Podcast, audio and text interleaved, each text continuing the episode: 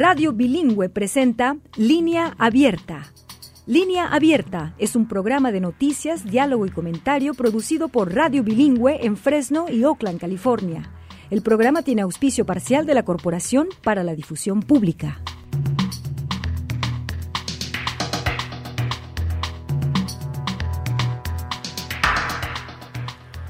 Hola, ¿qué tal? Bienvenidas y bienvenidos a la edición extra de Línea Abierta en Radio Bilingüe. Soy Chelis López. Muchos saludos y gracias por acompañarnos en esta edición. Hoy nuevamente me enlazo con ustedes desde Las Vegas, Nevada y saludo con mucho gusto a mi colega Gerardo Guzmán. ¿Qué tal, Gerardo? Hola, Chelis. Pues aquí contentos y pendientes de lo que está ocurriendo allá en Nevada. Así es, Gerardo. Pues hoy me encuentro nuevamente en los estudios de KUNB 91.5, la radio aquí en la Universidad de Nevada en Las Vegas y les agradezco muchísimo que nos reciban en sus estudios. Gerardo, hoy vamos a hablar de varios temas. Vamos a hablar más adelante de las negociaciones históricas de precios de 10 medicamentos que son muy caros, que son utilizados y recetados que están cubiertos por Medicare. Vamos a hablar de cuáles son esos medicamentos, qué se esperan de esas negociaciones. También vamos a tener algunos consejitos sobre cómo acceder a los créditos fiscales ahora que nos estamos preparando para la declaración de los impuestos. Queremos saber y compartir con ustedes, amigas y amigos escuchas, dónde podemos encontrar ayuda en español y los recursos para maximizar esas declaraciones de impuestos este año. Pero antes, Gerardo, bien, aquí como estamos en Nevada, pues déjame decirles que hoy se prepara este estado para desempeñar un papel clave en el proceso de nominación del Partido Republicano. Hoy a las 5 de la tarde, Gerardo, amigas y amigos, el Partido Republicano de Nevada va a llevar a cabo un caucus o caucuses para asignar delegados estatales. Estos caucuses son reuniones en las cuales los votantes, las votantes deben presentarse para votar por su candidato, pueden votar en forma secreta, mediante boletas impresas y luego tienen la opción de irse o bien de quedarse para participar en la selección de los delegados del condado que comienza alrededor de las seis de la tarde. También pueden presenciar la tabulación de sus votos en las ubicaciones del distrito electoral. Esta participación requiere una identificación de gobierno. En este caucus eh, republicano no hay una votación anticipada ni por correo salvo aquellos miembros militares en servicio activo y sus dependientes. El expresidente Donald Trump participa en este proceso, como comentábamos ayer, y compite con un pastor poco conocido de Texas llamado Ryan Binkley, y se espera que Trump obtenga los 26 delegados de Nevada aunque aún necesitaría pues 1.215 delegados para oficializar su candidatura. El candidato con más votos de delegados en la convención nacional de su partido va a ser nominado para las elecciones generales de noviembre. Y debemos decir que esta preferencia de votantes aquí en el estado de Nevada puede no ser decisiva si otros estados respaldan a un candidato diferente. El expresidente Trump ha abogado por mantener esta tradición del caucus en Nevada, donde busca proclamarse como el claro vencedor el Partido Republicano eh, Estatal aquí en Nevada, como otros en Estados Unidos, está dirigido por los más fieles, por más leales a Trump, decididos a tomar este proceso electoral en sus propias manos. Y vamos a hablar más de, de manos de quién, de quiénes son estos líderes del caucus republicano, Gerardo, pero antes quisiera que hablemos un poco de cómo llegamos a esto. Bueno, Chelis, hay que remontarnos al 2021. La razón por la que hubo dos contiendas esta semana es porque los republicanos del Estado hicieron su berrinche, tal cual, con los cambios recientes en las leyes electorales de Nevada. En 2021, el gobernador demócrata en ese momento, Steve Sisolak, promulgó una serie de leyes que creaban mecanismos para asegurar las elecciones por correo, hacerlas más eh, abiertas, ampliaban el registro de votantes y trasladaban la contienda hacia los candidatos presidenciales a nivel estatal a una primaria. Y lo que veían es de que un caucus es un sistema de votación más restrictivo que una primaria. Un caucus, como ya explicaste, Chelis, requiere que los votantes se presenten en un día específico, a una hora específica, para emitir su voto, lo que puede dificultar el sufragio para aquellos que trabajan por turnos y las personas con niños pequeños, por ejemplo. Esa ventana tan angosta para la votación también puede hacer que la participación en esta clase de asambleas electorales sea bastante impredecible. Los demócratas de Nevada en particular comenzaron a instar a los legisladores estatales a pasar de su sistema de caucus a un sistema de primarias después de las elecciones del 2020. El acceso al voto y una mayor participación de los votantes fueron los principales argumentos detrás de esta presión. Una vez que el esfuerzo tuvo éxito por parte de los demócratas, los republicanos del Estado comenzaron a, contraatacar. Y se quejaron de que las nuevas leyes del Estado infringían su derecho a decidir cómo elegir y pues de hecho también les ponían más trabas para poder vincular a los delegados del partido en una contienda de nominación presidencial. Al final llevaron sus quejas hasta un tribunal, el cual concluyó que era poco probable que el partido impidiera que el Estado pasara un sistema de primarias, o sea, las primarias iban a quedar. Sin embargo, también dictaminó que los republicanos no podían estar sujetos a las leyes estatales en lo que respecta a cómo eligen a sus delegados, ¿ok?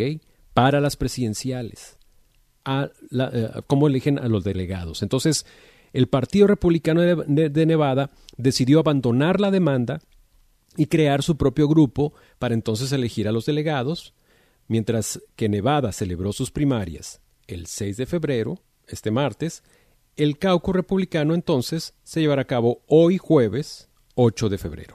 Y el Partido Republicano de Nevada dijo en un comunicado que afirmaba su compromiso con las elecciones transparentes, con salvaguardias de sentido común como identificación de votantes, boletas de papel y votación basada en distritos electorales. Y pues como parte de la protesta del partido contra las primarias estatales fue que también los miembros establecieron la regla de que cualquier candidato presidencial que participe en las primarias no podía postularse en el caucus y por lo tanto no podía ganar ningún delegado de Nevada para la nominación presidencial. Esta es la razón por la que eh, la ex embajadora ante la ONU, Nikki Haley, apareció en la boleta de las primarias presidenciales del Partido Republicano pero no está participando en este caucus. Y también es la razón por la cual, aunque hubiese ganado en las primarias de su partido, no iba a tener acceso a los delegados. Solo el expresidente Donald Trump y el pastor y empresario de Texas, que tú ya mencionaste, Chelis Ryan Binkley, eh, están apareciendo en, esta, en, esta, en este ejercicio democrático, aparecen en la boleta electoral del caucus que es una configuración realmente que prácticamente garantiza que Trump gane el número de delegados, que en este caso por Nevada son 26.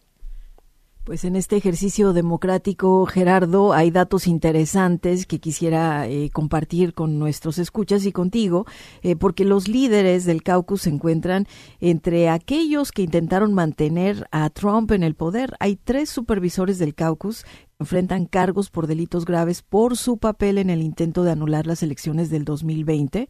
McDonald, eh, está Dan Gan, Reid y Jim Hindley, que están acusados de actuar como los electores fraudulentos de Trump en ese esfuerzo por anular las elecciones del 2020, cargos de los que se declararon inocentes, obviamente, y según afirman han retirado. Hindley, como secretario del condado de Story, es responsable de administrar las elecciones y esto lo coloca pues en la novedosa posición de supervisar partes tanto de las primarias como del caucus. Y son datos interesantes, Gerardo, por eso los creo que los debemos mencionar. Hay otros dirigentes del caucus que han estado a la vanguardia de quienes impulsan acusaciones infundadas de ese fraude electoral en el estado que tanto dicen o del que tanto hablan.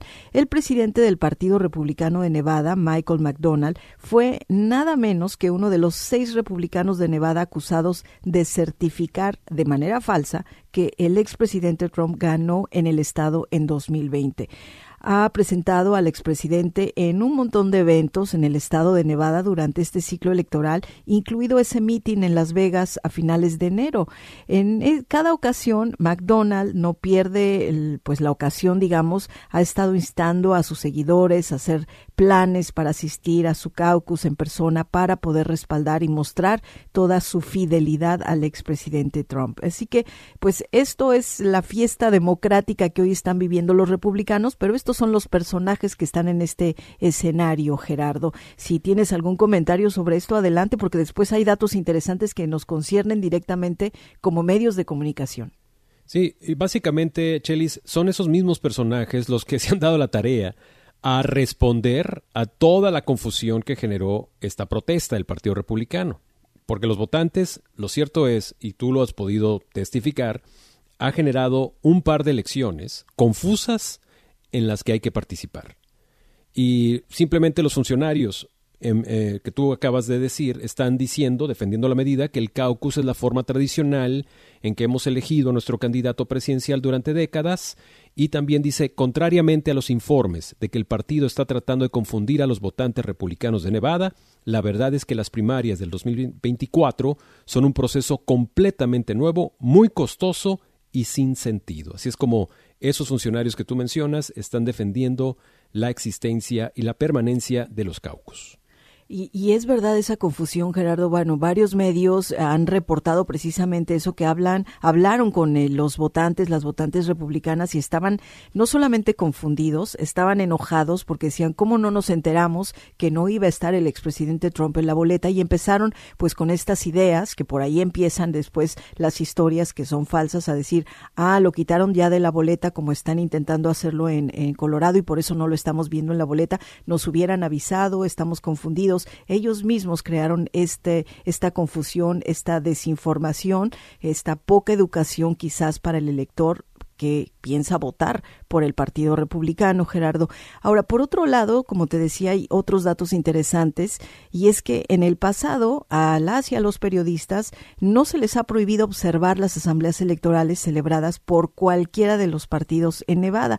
Por el medio independiente de ProPublica, hace unos días publicó que Bruce Parks, el presidente del partido del condado de Washoe, donde se encuentra Rino, quien también ha sido una voz destacada en la promoción de las acusaciones del fraude electoral infundada, dijo que no permitiría que los medios de comunicación entraran a los sitios del condado y luego dijo que no, que sí iba a permitir, pero que solamente algunos periodistas eh, les iban a dar el pase. Cuando se le preguntó pues a qué tipo de periodistas o cuáles van a ser las reglas, dijo solamente a los periodistas que sean honestos. Así que pues la interpretación y la definición de honestidad, imagínate en manos de quién está. McDonald dijo que el presidente de cada condado va a decidir si los periodistas pueden o no pueden observar estos procedimientos. Y repito, cuando se le preguntó eh, por qué el Partido Republicano estaba cambiando su política, dijo que por razones obvias, que porque había escasez de periodistas honestos y que no iban a abrir las puertas y permitir que se difundiera una narrativa particular que no fuera veraz. Y esto no lo dijo él, pero lo digo yo, pues obviamente que no iba a permitir una narrativa de las cosas reales tal cual, ¿no? Entonces, así están las cosas, eh, Gerardo, aquí en Nevada, aquí en Las Vegas, eh, sobre todo, en donde pues hay ya movimiento, a pesar de que se va a comenzar todo a las 5 de la tarde, ya desde ahora pues hay mucho movimiento para estos preparativos. Eh, eh, ya la agencia de noticias, la prensa asociada, ha dicho que ellos van a anunciar el ganador antes de que cierren las casillas o más bien eh, los caucus, porque es obvio quién va a ser el triunfador o van a dar precisamente quién es el que tiende a ganar. Y otro elemento aquí que están destacando los analistas, que es hay que fijarnos, lejos de quién vaya a ganar, el nivel de participación en este caucus. Y precisamente qué clase de personas acudieron a votar em, y en qué regiones pues fue la participación porque esto va a servir como una digamos un ejercicio de mapeo de cómo están eh, los republicanos participando en estos ejercicios tan confusos que también el mismo partido está imponiendo esta clase de reglas un poco limitadas.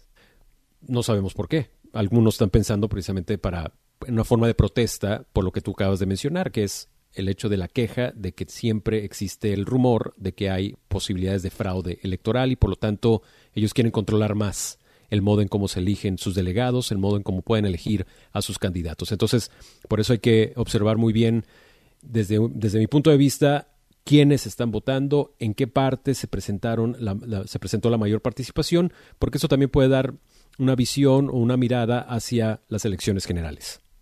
Así es, Gerardo, pues eso va a ocurrir en las próximas horas y el día hoy pues está en su favor en términos de que no está lloviendo, hace mucho frío, pero no hay una lluvia como la que tuvimos el martes, así que en, en unas horas vamos a empezar a ver qué es lo que sucede con la gente que se anima, que va a salir a votar. Y pero pues ya está como dicho, así como mucha gente que hablaba el martes diciendo pues eh, sabíamos que Biden iba a ser el ganador, yo creo que hoy Trump y sus seguidores y sus electores pues saben también que las tiene todas para ganar, Gerardo. Pues eh, estaremos al pendiente. Eh, ¿A qué horas es que terminan la, a qué hora termina el caucus? Creo que es a las 7, eh, ¿no? A las 7 termina, pero sí, empieza a las 5, a las 7 termina y como dije, pues la gente que vaya está invitada a quedarse o irse y seguir todos los resultados desde sus distritos electorales. Pues ahí está Ahí está este ejercicio democrático. Creo que tenemos que hacer una pausa. Chelis, continuamos contigo de regreso porque vamos a hablar de un tema importantísimo en temas fiscales, en créditos fiscales. De eso y más lo estaremos platicando al regresar de la pausa. ¿Tiene comentarios o sugerencias para línea abierta? Déjenos un mensaje en nuestra línea de WhatsApp 559-835-9235. Por favor, no lo aprueben. Dice aplicación por violencia doméstica. Sus opiniones son muy importantes. 559-835-9235. Línea abierta. Foro Nacional de Radio Bilingüe donde su voz es la que cuenta.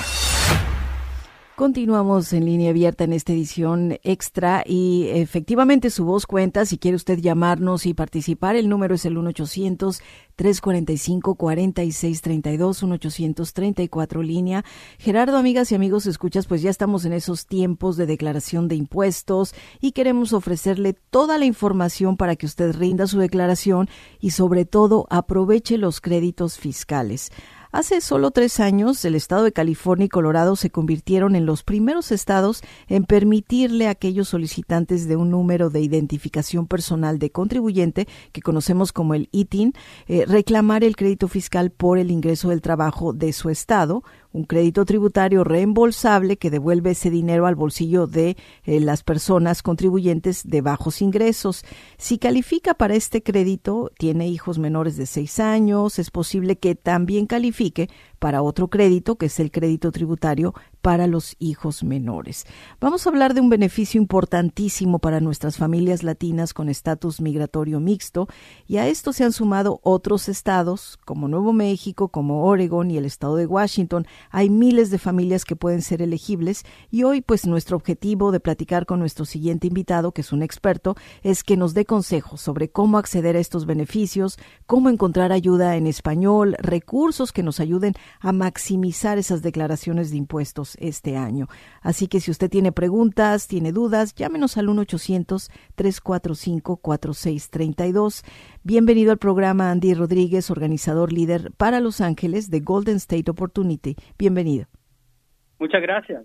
Gracias por acompañarnos, Andy. Pues empecemos porque nos digas qué créditos fiscales están disponibles para aquellas personas que tienen un número ITIN. Eh, muy bien, eh, muchas gracias por, por, por esta presentación. Eh, las familias de estatus mixtos eh, pueden ser elegibles para el crédito tributario eh, por hijos aquí en California menos de seis años y también el crédito tributario por ingresos de trabajo. Esos son créditos disponibles para titulares del ITIN que son bastante importantes para nuestra comunidad. ¿Y cómo pueden hacerle para eh, acceder a estos créditos? ¿Cuáles son los pasos que tienen que seguir? Pues primero, para poder acceder a estos créditos, eh, tienen que presentar sus impuestos eh, estatales para poder acceder a este crédito, ¿verdad? Ah, sea un lugar comunitario o si usted paga para hacer sus impuestos eh, esa es una manera de, poder hacer estos créditos con tal de que pues eh, cumplan con los requisitos. Gracias, Andy. Andy, quisiera, bueno, no es, muchas familias nos están escuchando en este momento, familias latinas, familias de estatus mixto, como tú lo has dicho, y eh, pues eh, quieren saber cuáles son los impactos positivos, obviamente, de tener este beneficio, esta oportunidad de acceder a todos estos créditos. Ah, excelente. Eh, hay bastantes beneficios. Eh, tener un ITIN te permite presentar impuestos legalmente, que obviamente pues todos queremos seguir con la ley, nos ayuda a reportar ingresos y cumplir con las regulaciones del IRS. Aún también nos brinda acceso a establecer un perfil económico de responsabilidad y diversos servicios financieros como abrir cuenta de banco, obtener una hipoteca, establecer crédito y evitar posibles penalizaciones fiscales. Eh, aún también para las personas que quizás están arreglando papeles migratorios, eh, pues esto les establezca un perfil económico, ¿verdad? Para que el, el gobierno estadounidense también vea de que el solicitante ha sido responsable y ha seguido las leyes aquí en Estados Unidos. Guzmán, ahora, ¿cómo podemos encontrar asesoría, ayuda en español sobre este crédito fiscal por ingreso del trabajo? Muy bien, excelente. Eh, tenemos una página web, eh, caleitc.org, donde pueden encontrar todos los recursos, información acerca de ITIN, eh, cómo obtener su ITIN en en el lugar más cercano de donde, donde viven. Aún también hay información acerca de los créditos tributarios eh, por ingreso de trabajo y también el crédito tributario por eh, niños menores de seis años, donde pueden encontrar toda esa información en diferentes idiomas, incluso el español. Andy, ¿qué tan fácil o qué tan difícil es para una persona que logre obtener estos créditos? Eh, según tu experiencia, ¿dónde se han atorado? ¿Dónde se les dificulta más? Pues fíjese de que eh, para comenzar, ¿verdad? Eh, tenemos que comenzar con, con la educación y el alcance comunitario, ¿verdad? Mucha gente no sabe que existe o que tienen acceso a obtener un ITIN. Ese es lo primero, lo número uno eh, mucha gente pues eh, tiene temor de que quizás eh, su información que compartan con el Departamento de Impuestos o el IRS, que esa, esa información se vaya a compartir con agencias de inmigración. Por lo general, eh, la agencia de, de el IRS no comparte esa información por políticas de privacidad.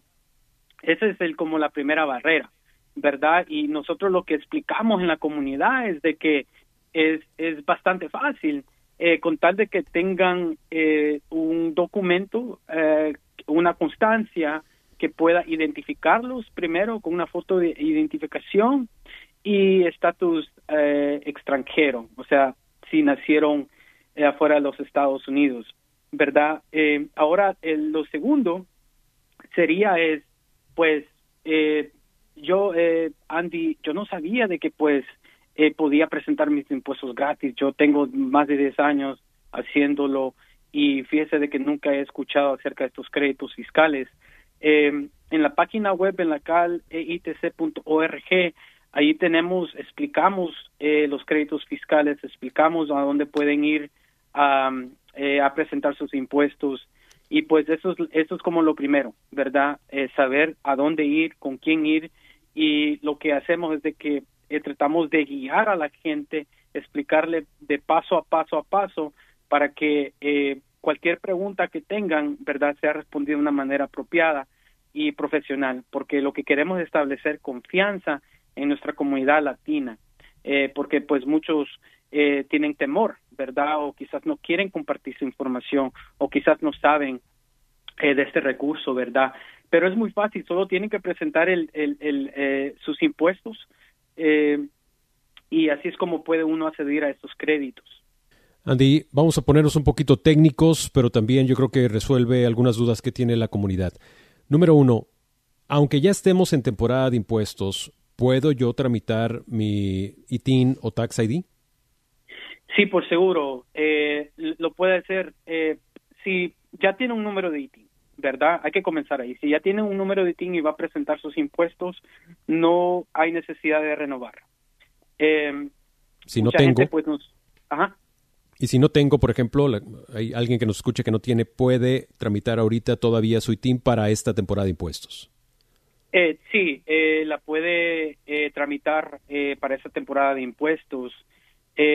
Eh, y les voy a dar un poco de, información. para poder solicitar un número de ITIN, si tienes más de 18 años, necesitas completar el formulario W7, una declaración de impuestos federales que es bastante importante, y documentos que establezcan tu identidad y tu estatus extranjero. si tienes entre 6 a 18 años, el mismo proceso se aplica, pero para menores de 6 años se requiere todavía el formulario eh, W7 junto con una acta de nacimiento o documento equivalente de la escuela o tarjeta de vacunación certificada y todo, todo tiene que estar firmado para que no lo vaya a rechazar el gobierno federal. Claro. ¿Y cuánto tiempo se está tardando en estos momentos el IRS en tramitar un ITIN en promedio? Eh, un promedio, porque estamos en prácticamente eh, una estación de impuestos, puede tardar de mínimo, mínimo dos meses a ocho meses. Desafortunadamente, eh, se está tardando eh, bastante, ¿verdad? Pero estamos eh, diligentes en, proveer esa información. Y la otro tema, mantiene la pregunta técnica. Hablar de crédito fiscal tiene un significado específico. Muchos lo, lo, relacionamos con el reembolso que vamos a recibir en nuestro cheque, en nuestro depósito, pero también crédito fiscal significa que nos pueden reducir en el monto de lo que tenemos que pagar si nos toca pagar impuestos, ¿no es así? Sí, eso es correcto. Esa es prácticamente la, definición de un crédito. Y algo que yo le explico a la comunidad, un crédito en el contexto de Estados Unidos eh, no es un préstamo de banco mucha gente piensa de que pues el crédito lo tengo que pagar quizás en un futuro, pero este crédito, ese es un, eh, un dinero que el gobierno aparta en los fondos generales para que sea disponible. Eh, pero sí, eso es correcto acerca de este crédito. Si es que no debe eh, eh impuestos, ese dinero va directo a su bolsillo. Gracias, Andy. Pues es importante, personas que nos están escuchando, si no tienen este número de ITIN, sí pueden solicitarlo. La cuestión aquí es que se tardan varios meses, así que si eh, quizás si alguna persona nos está escuchando en este momento, es bueno que empiece este proceso, pero sepa usted que tiene pues eh, un proceso de varios meses. Así que eh, en, en, ese es en el caso de personas que no lo tengan. Para quienes sí lo tienen, Andy, y están escuchando este momento, han, has hablado de los créditos a los que pueden solicitar. Ya te preguntaba mi colega Gerardo, los recursos que hay en español. Eh, eh, si no quieren ir a una página de Internet porque prefieren que una persona les ayude a entender cómo maximizar sus declaraciones, cómo utilizar y reclamar estos créditos, ¿hay servicios específicos dirigidos a nuestra comunidad latina en español? ¿Presenciales?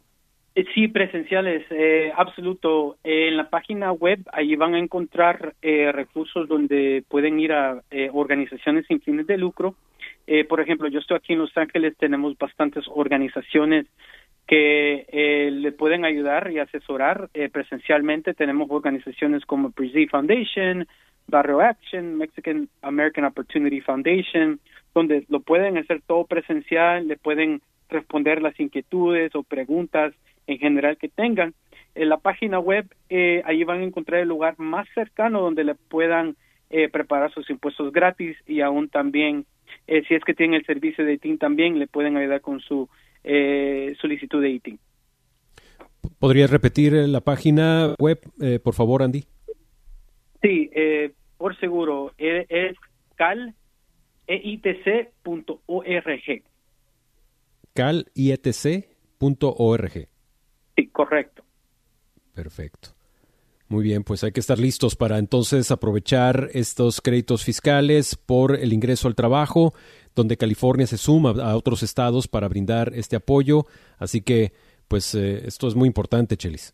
Es muy importante y Andy, bueno, hemos estado invitando a nuestros escuchas a que llamen con sus preguntas, eh, sus dudas que tengan al respecto para esta declaración de impuestos este año, cómo reclamar esos créditos. Eh, no se han animado a llamar, pero seguramente tú, Andy, que tienes tanta comunicación con nuestra comunidad, sabrás eh, comentar y decirnos ahora cuáles son esas preguntas y esas dudas más frecuentes que te hace nuestra comunidad y que seguramente ahora nos están escuchando aquellas personas que utilizan el ITI para declarar impuestos.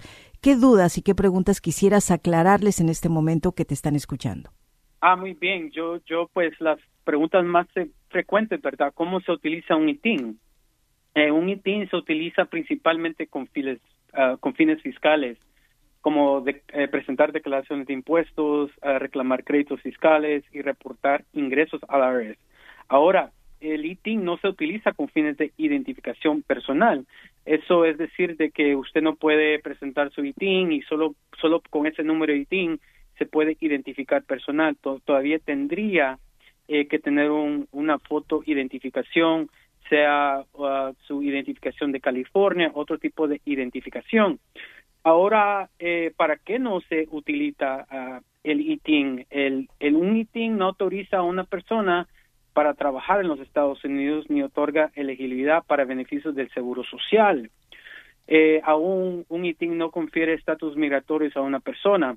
Ahora, muchas de las preguntas dicen, pero, pero ¿cómo es posible de que pues eh, no autorizan a una persona a trabajar en los Estados Unidos? Estamos hablando del aspecto legalmente. Mucha gente eh, emigrante viene aquí a los Estados Unidos eh, sin sus documentos, pero son emprendedores, son vendedores ambulantes, eh, venden quizás tacos en una esquina, ¿verdad? Tienen una profesión, pero aún no tienen ese, ese seguro social. Eh, ese ITIN eh, aún eh, es, es bastante importante de entender de que no es un permiso. Eh, aún la otra pregunta es si pues ya me ya me dieron mi número de ITIN que si se caduca o se expira y esta es una pregunta bastante bastante que me la preguntan y las personas pueden confundirse sobre la renovación del ITIN debido a cambios en las reglas a lo largo del tiempo del IRS, pero por lo general un ITIN no caduca. Una vez emitido, permanece válido indefinitivamente siempre que se utilice en una declaración de impuestos federales al menos una vez cada tres años. Bien. Esto es bastante, bastante importante. Ah, pues el uso regular garantiza su estado activo. Y la otra pregunta es, um, de lo que él había comentado, ¿verdad? Que si el IRS comparte su información con la agencia de inmigración. Y, y, la, y la respuesta es, por lo general, no. El IRS no comparte su información personal con la autoridad de inmigración. Ellos se enfocan en asuntos fiscales, no en ejecutar leyes de inmigración. Eso es bastante, bastante importante. Gracias Ahora, por mencionar, eh, Andy, porque seguramente eso es algo que estaba en la mente o está en la mente de mucha, eh, muchas personas de nuestra comunidad, Andy. Eh, tenemos que hacer una pausa y agradecerte mucho que hayas estado en el programa con toda esta información. Andy Rodríguez es organizador líder para Los Ángeles en Golden State Opportunity. Muchísimas gracias, Andy, por haber estado con nosotros. Igual de muy, muchas gracias a usted. Hasta pronto, Andy Rodríguez. Tenemos que hacer una pausa, Gerardo, amigas y amigos escuchas. Vamos a ella y regresamos.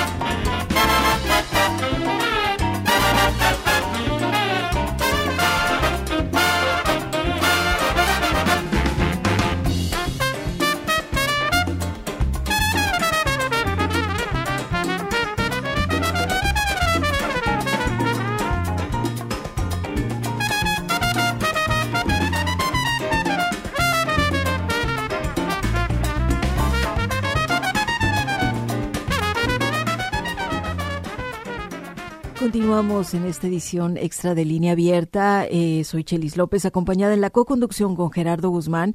Y nos vamos a ir a otro tema. Gerardo, el gobierno da inicio a unas negociaciones históricas que tienen que ver con los precios de 10 medicamentos recetados, 10 de los más caros, de los que más utilizan aquellas personas que están cubiertas con Medicare y que están sujetos a la ley de reducción de la inflación.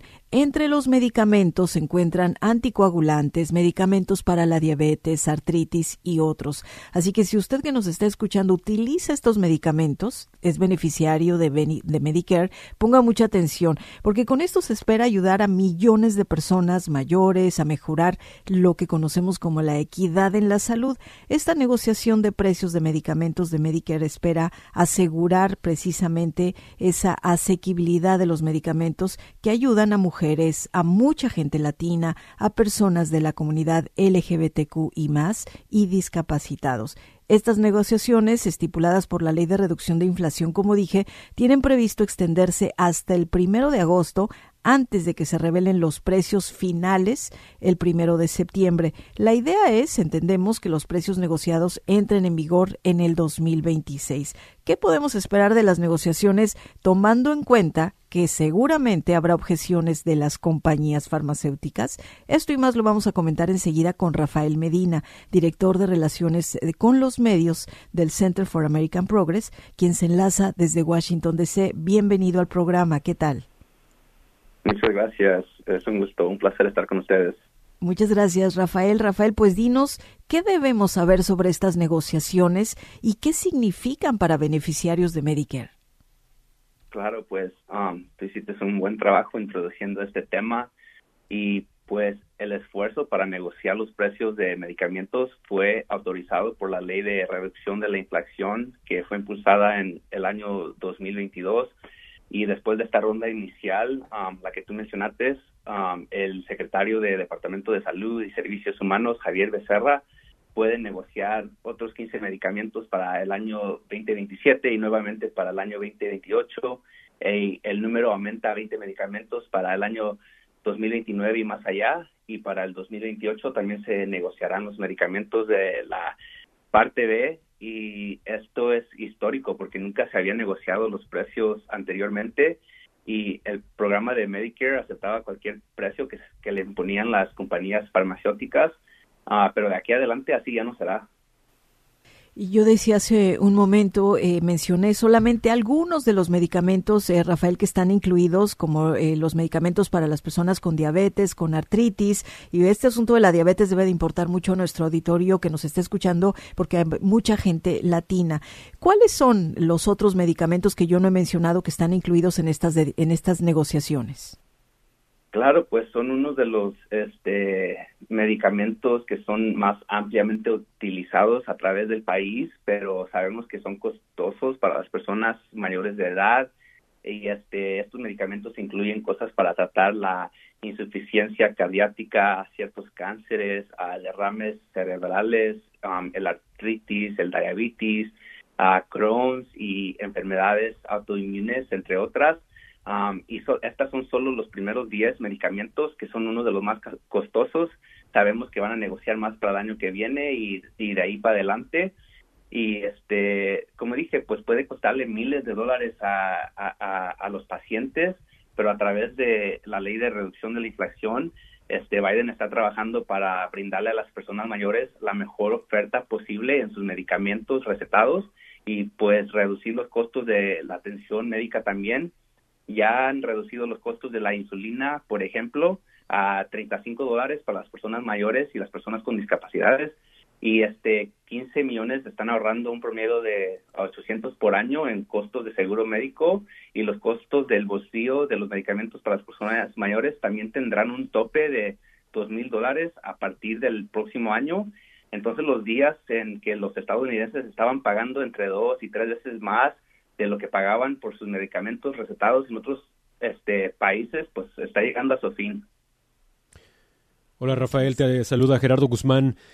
Vamos a suponer que, que yo soy paciente, tengo diabetes y necesito, dependo de la insulina. Actualmente, ¿cuál es ese proceso? Eh, ¿Cuánto me cuesta la insulina que necesito con mi Medicare? ¿Qué, ¿Qué pasa actualmente con ese acceso al medicamento? Bueno, este, estos medicamentos que se están negociando, este, los días de los que estamos hablando, no entran en vigor hasta el 2026, pero ya este, ha tomado efecto otras partes de, de, la, de la ley de reducción de la inflación que mencioné, y eso incluye vacunas gratis y la insulina por 35 dólares mensuales. Este, así que los afiliados a Medicare pueden recibir sus vacunas recomendadas sin costo compartido y la ley federal este, limita el costo de bolsillo a 35 dólares para productos de insulina que están cubiertos, ¿verdad?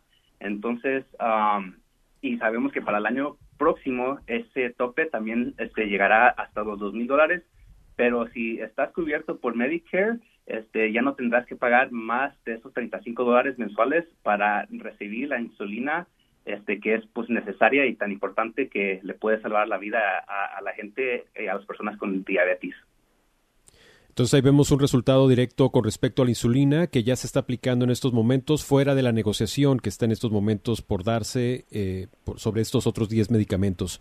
Pero ¿cuál es el impacto directo a mis bolsillos, a, los bolsillos de los contribuyentes una vez que se logren estas 10 negociaciones y a lo mejor la suma de los otros 15 medicamentos? ¿En dónde se va a ver el reflejo directo? Que es donde creo que ha habido mucha confusión y problema que dicen, bueno, eso es para las personas de la tercera edad, a mí en qué me beneficia. Si por favor, Rafael, puedes explicarnos un poco más a profundidad cuál es el beneficio directo en materia económica de estas negociaciones.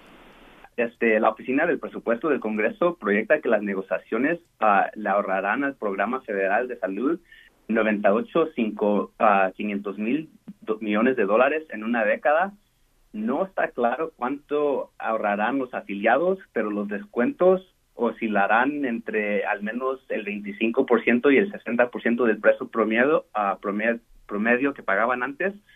Este, la administración no ha dado a conocer uh, cuál fue su oferta inicial, pero ya para el primero de septiembre, cuando se hagan públicas, vamos a saber. Y este, y, pues ya en aquel entonces vamos a saber cuánto este, van a ahorrar los este, afiliados de Medicare, pero sabemos que hasta que fue aprobada esta ley, muchos estaban pagando este millones de dólares en, costos de su propio bolsillo y a partir del año que sigue e, ese tope ya nomás va a llegar a, dos mil dólares. Así que ya cuando este hayan pagado dos mil dólares de su propio bolsillo ya de ahí todo lo demás estará cubierto de, de Medicare. Y y además de eso es posible que ni siquiera alcancen este esos dos mil dólares dado este la cuán cantidad este van a bajar los precios eh, estos este medicamentos.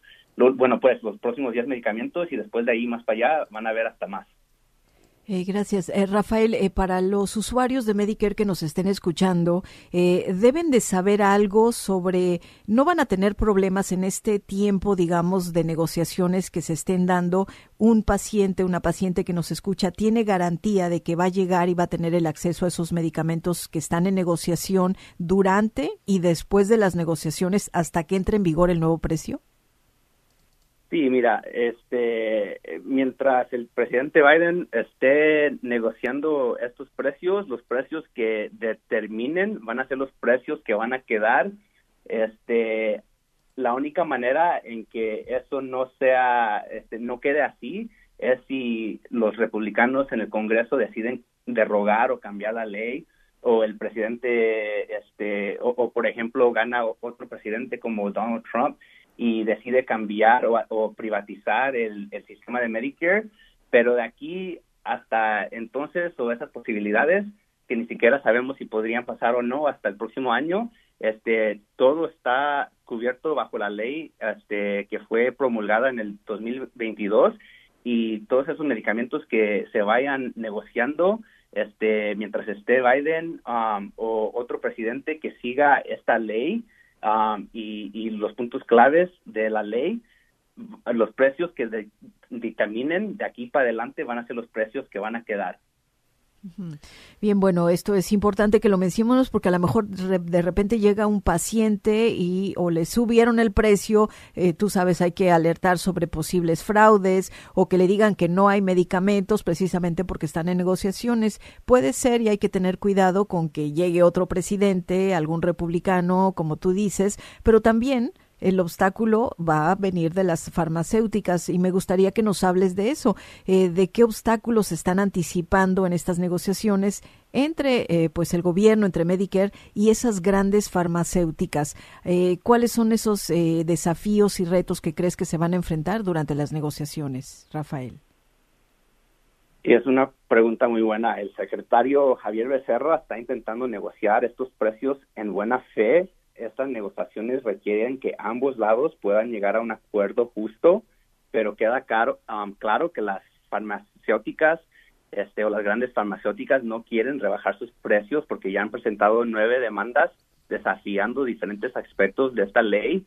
Y para mantener los precios de sus medicamentos altos, el cabildeo por parte de estas grandes farmacéuticas y sus aliados fue demasiado intenso en contra de esta ley histórica que le da a Medicare el poder de negociar precios más bajos y lo peor es que los republicanos se unieron con las farmacéuticas y siguen con la intención de derogar esta ley, pero como dije, sin embargo, la administración sigue luchando por precios más justos, por un cuidado de salud más barato y queda claro que los desafíos legales o intentos de derogar esta ley no detendrán los esfuerzos de esta administración por a regatearlo o, para ahorrarle los costos a las familias trabajadoras a través del país.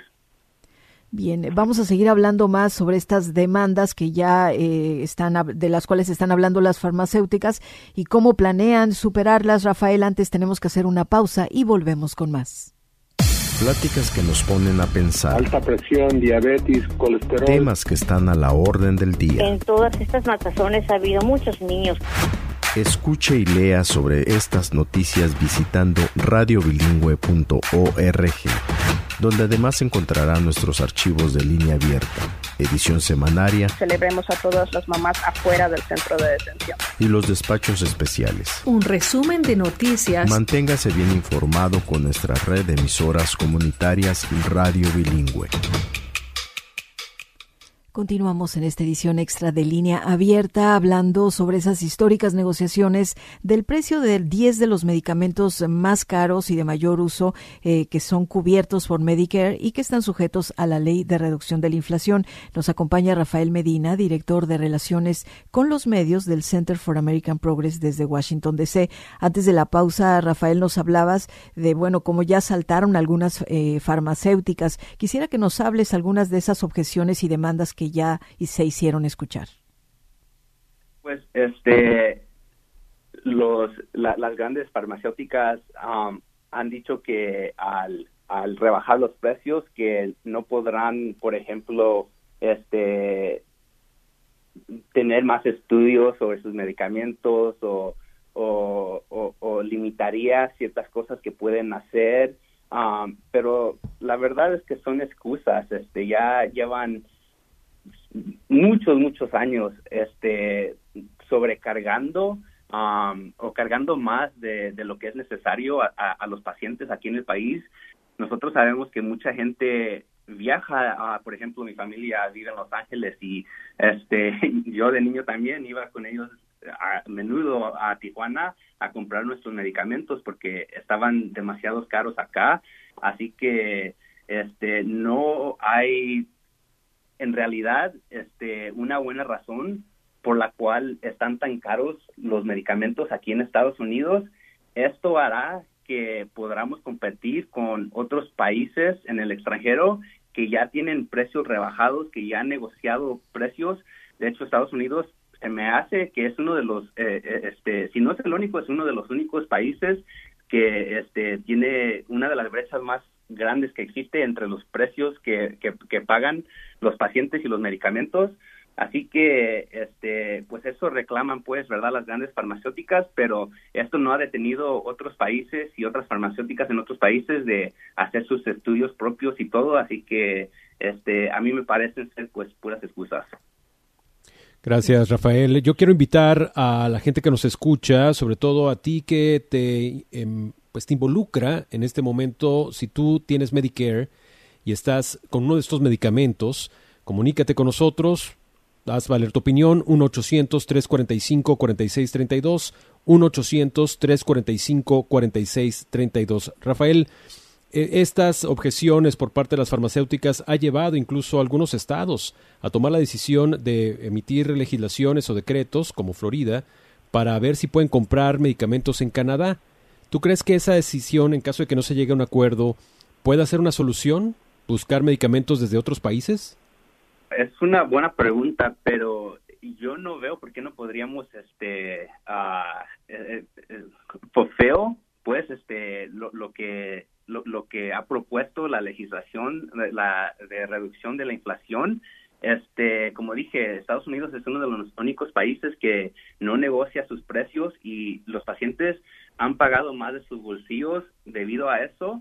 Así que de veras yo no veo por qué no podríamos cumplir con los deberes de la ley. Este, ya cumplieron con los rebajos de costos para la insulina y no pasó nada y pues espero que también podamos cumplir con los deberes de la ley este, para los próximos 10 este, medicamentos y y los próximos 15 y después los 15 que siguen y después los 20 que siguen de ahí para adelante.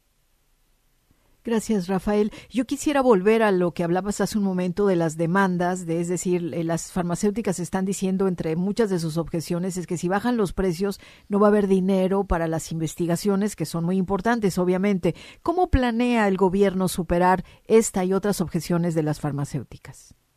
Claro, pues el gobierno también este apoya a las farmacéuticas. Es obvio que quieren este eh, medicamentos que hayan pasado sus este sus estudios como con las vacunas del COVID miramos todo el dinero que pusieron detrás de la vacuna y este todas las inversiones que se hicieron y cuán rápido pudieron este sacar las vacunas. El gobierno no va o la FDA no va a aprobar medicamentos que saben que no serían útiles o que no no cumplirían con, con lo que prometen. Así que el gobierno no hubiera hecho esto, la administración no hubiera hecho esto, si ellos hubieran puesto en peligro las vidas de los pacientes este, bajo Medicare o, o sin Medicare. Gracias, Rafael. Ahora, eh, yo quisiera saber tu opinión y seguramente muchas personas que nos están escuchando, sobre todo las más impactadas directamente, aquellas beneficiarias de Medicare, si tienen algún papel como pacientes y además los profesionales de la salud y otras partes que pudieran estar interesadas en este proceso de negociación de precios de medicamentos recetados con Medicare. ¿Cuál es el papel, repito, de pacientes, profesionales de la salud y otras partes? Este, me pregunta sobre los roles que podrían tener los pacientes. Así es, y también los profesionales de la salud, Rafael. Claro, pues mira, por ejemplo, te, nosotros este, hicimos un amicus brief este, que entregamos a la corte en apoyo de la administración, este, explicando todas las razones por las que uh, se, se negocian estos precios por qué apoyamos este esta ley y cómo podría este, darle más equidad a la gente. Este, los pacientes también pueden compartir sus, sus historias con los medios, pueden compartir sus historias en este, medios sociales para traer más atención a esto, para ponerle más presión a las compañías farmacéuticas, le pueden llamar a sus a sus congresistas este, y decirles que o pedirles que no derroguen la ley y pues los profesionales también pueden seguir sacando estudios sobre qué impactos positivos podría tener este los profesionales legales pueden este también meter um, documentos a las cortes en apoyo de la administración. Hay muchas formas en que pueden ayudar pero cada persona este pues puede tener un, un, papel clave. Por último Rafael eh, suponiendo que se logren las negociaciones así como se logró la, lo de la insulina el paciente, el beneficiario de Medicare, tiene que hacer llenar alguna forma, tiene que hacer algún trámite para acceder a esos medicamentos con descuento o es automático, va a ser automático una vez que se dé los resultados de la negociación y se informe precisamente eh, cuáles son los nuevos precios, cuáles son eh, las nuevas disposiciones. ¿No tenemos que hacer nada o sí tenemos que hacer algo? No, no tendrán que hacer nada. Este, como dije, ustedes lo mencionaron, entrarán en vigor para el año que sigue, así que ya que se negocien los precios, esos van a ser los precios fijados, no van a cambiar, al menos de que se negocien otra vez, y de ahí para adelante ese va a ser el precio que va a quedar. Y este, además, si siguen un poco alto o no llegan a la cantidad que quieren, la administración también impuso un, un, un tope de dos mil dólares que tiene que pagar un paciente a través del año y si llega a ese tope, ya después no tendrá que pagar para sus otros medicamentos o, o si ese es el único medicamento, por ese medicamento ya después de que hayan pagado dos mil dólares de su propio bolsillo. Y esto básicamente es de manera automática, ya yo me arreglaré con mi proveedor de salud y también con ya mi, mi, mi la farmacia donde también obtengo mis medicamentos, ¿no? Sí, así es. Este será automático, no tendrán que hacer nada. El programa de Medicare este, se encargará, se encargará de todo eso.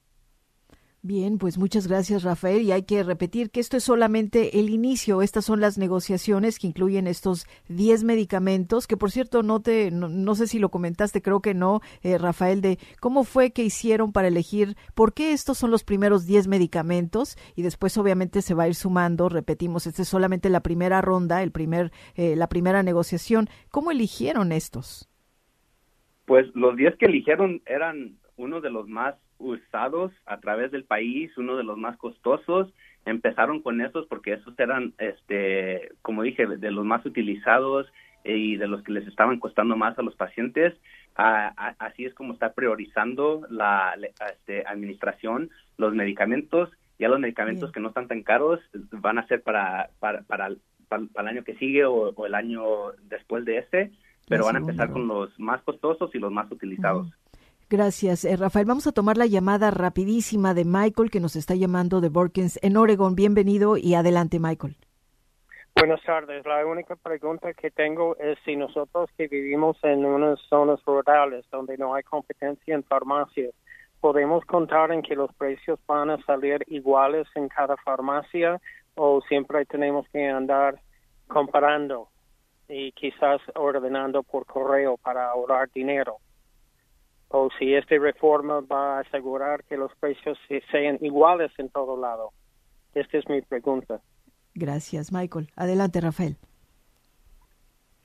Claro, bueno, estos 10 medicamentos son medicamentos que se compran en farmacias, así que todos los que están cubiertos bajo la, bajo la parte D de Medicare son medicamentos que se compran en farmacias, así que todas las farmacias tendrán el mismo precio, este, ya que lleguemos a los de la parte B, esos son diferentes medicamentos, pero por los próximos años eh, todos estos van a ser el mismo precio en todas las farmacias. Muchas gracias, ahí está la respuesta y gracias también a ti, Rafael Medina, director de Relaciones con los Medios en el Center for American Progress, por habernos acompañado desde Washington, D.C. En breves segundos, ¿con qué te despides, Rafael? Gracias. Gracias a ustedes, un gusto. Gracias. Hasta pronto, Rafael Medina. Y pues estamos cerrando así esta edición extra de Línea Abierta. Yo soy Chelis López y me dio mucho gusto estar en la co-conducción con Gerardo Guzmán. Gerardo, gracias. Un placer, gracias.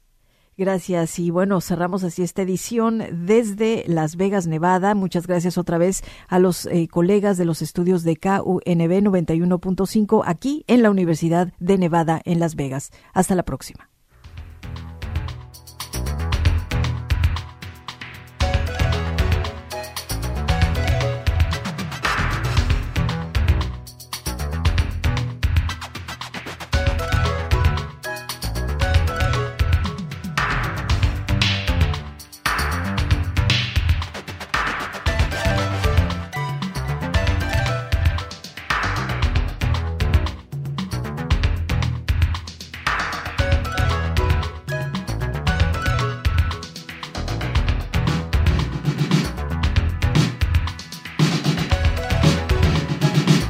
Abierta es un programa de noticias, diálogo y comentario producido por Radio Bilingüe en Fresno y Oakland, California, con auspicio parcial de Evelyn and Walter Haas Jr. Fund, de California Endowment y de James Irvine Foundation.